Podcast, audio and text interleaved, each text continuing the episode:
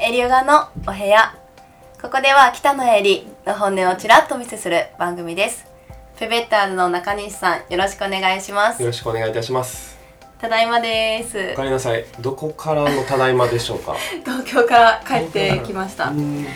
先週お仕事であの東京でイベントをさせていただけることになりあのワークショップそして、あのつい先ほど ついつい少し前に帰はい。ってまいりました、で今回の会場がなんと蔦屋だったんですね。ツタヤツタヤあのツタヤあの蔦屋。はい。へえ蔦屋といえばあのレコーディングのそう CD とかのねそんなイメージレンタルショップですよね。あですよねっていうイメージだったんですが、まあはい。そちらはあの書店本屋さんだったんですね、うん。まあほ本屋さんの伝えは見たことあるなっていうぐらいで。で到着するとなんとその2階がヨガスタジオで。えー、すごいところにあるんですね。え東京の蔦屋ってこんなに洒落てるのかって。まあまあ感動しながら。でお話を聞くとなんと日本第1号店だったそうで。へでーこれから蔦屋×コンディショニングっていうはい。コンセプトのもとうん。展開していこうっていう一つ目の試みの場所だったんです。コンディショニングっていうのはその体調を整えるっていう、そういうことで感じですね。スポーツっていう健康増進が目的で,、であの本屋さんが1階で2階にあのヨガスタジオだったり、うん。トレーニングスタジオだったりジムっていう大きな広場スペースがありましてっていうその間全体で伝えだけれどできることがたくさんありますよっていう。でパッと見るとあの何でしたっけ？あのウォーキングの。ああよくジムとかに置いてある。あれをしながら今時行ったら YouTube とか見るんでしょ動画とか、えー、そうなんですか。らしいんですよ、はい。あんまり知らないんですけれど。であの1時間とか歩きながらはい。見ながら。っていうのはあるらしいんです。だけれどそこでは本を見ながら。っていうその本を見ながらこうやって歩くんですか？歩くとかトレーニングねトレーニングしながら本読むなんて難しいんじゃないかなとかって思いながらそうですよね。っていうでも斬新な考え方で、うん。でもまあありだなでもそういう考え方好きだななんて思いながら、はい。っていうちょっと新しい空間でヨガのイベントをしてきましたってい。う話です。うんうん。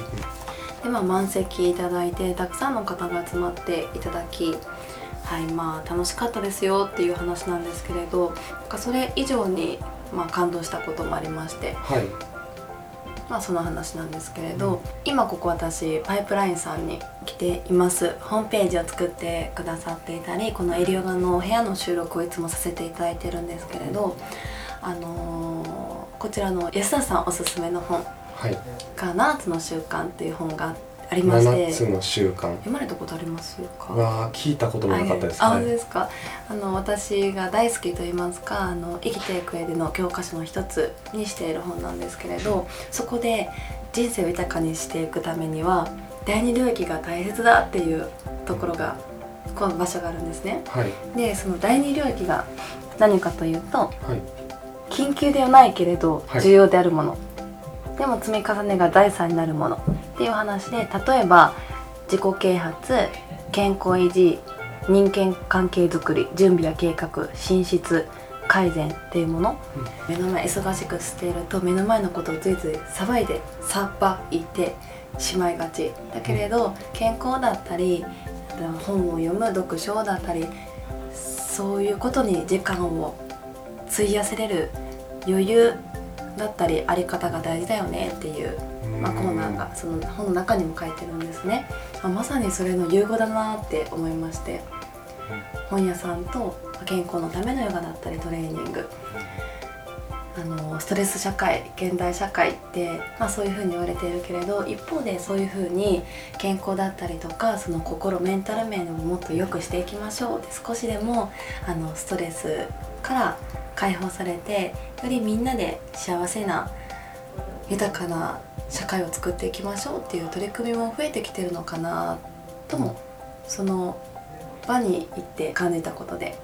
なんかねまさか本屋さんでヨガイベントを開催できるって私も思ってなかったからなんか嬉しいなって思ったっていう話です。いつも私が思っているのはまだヨガをやったことがない。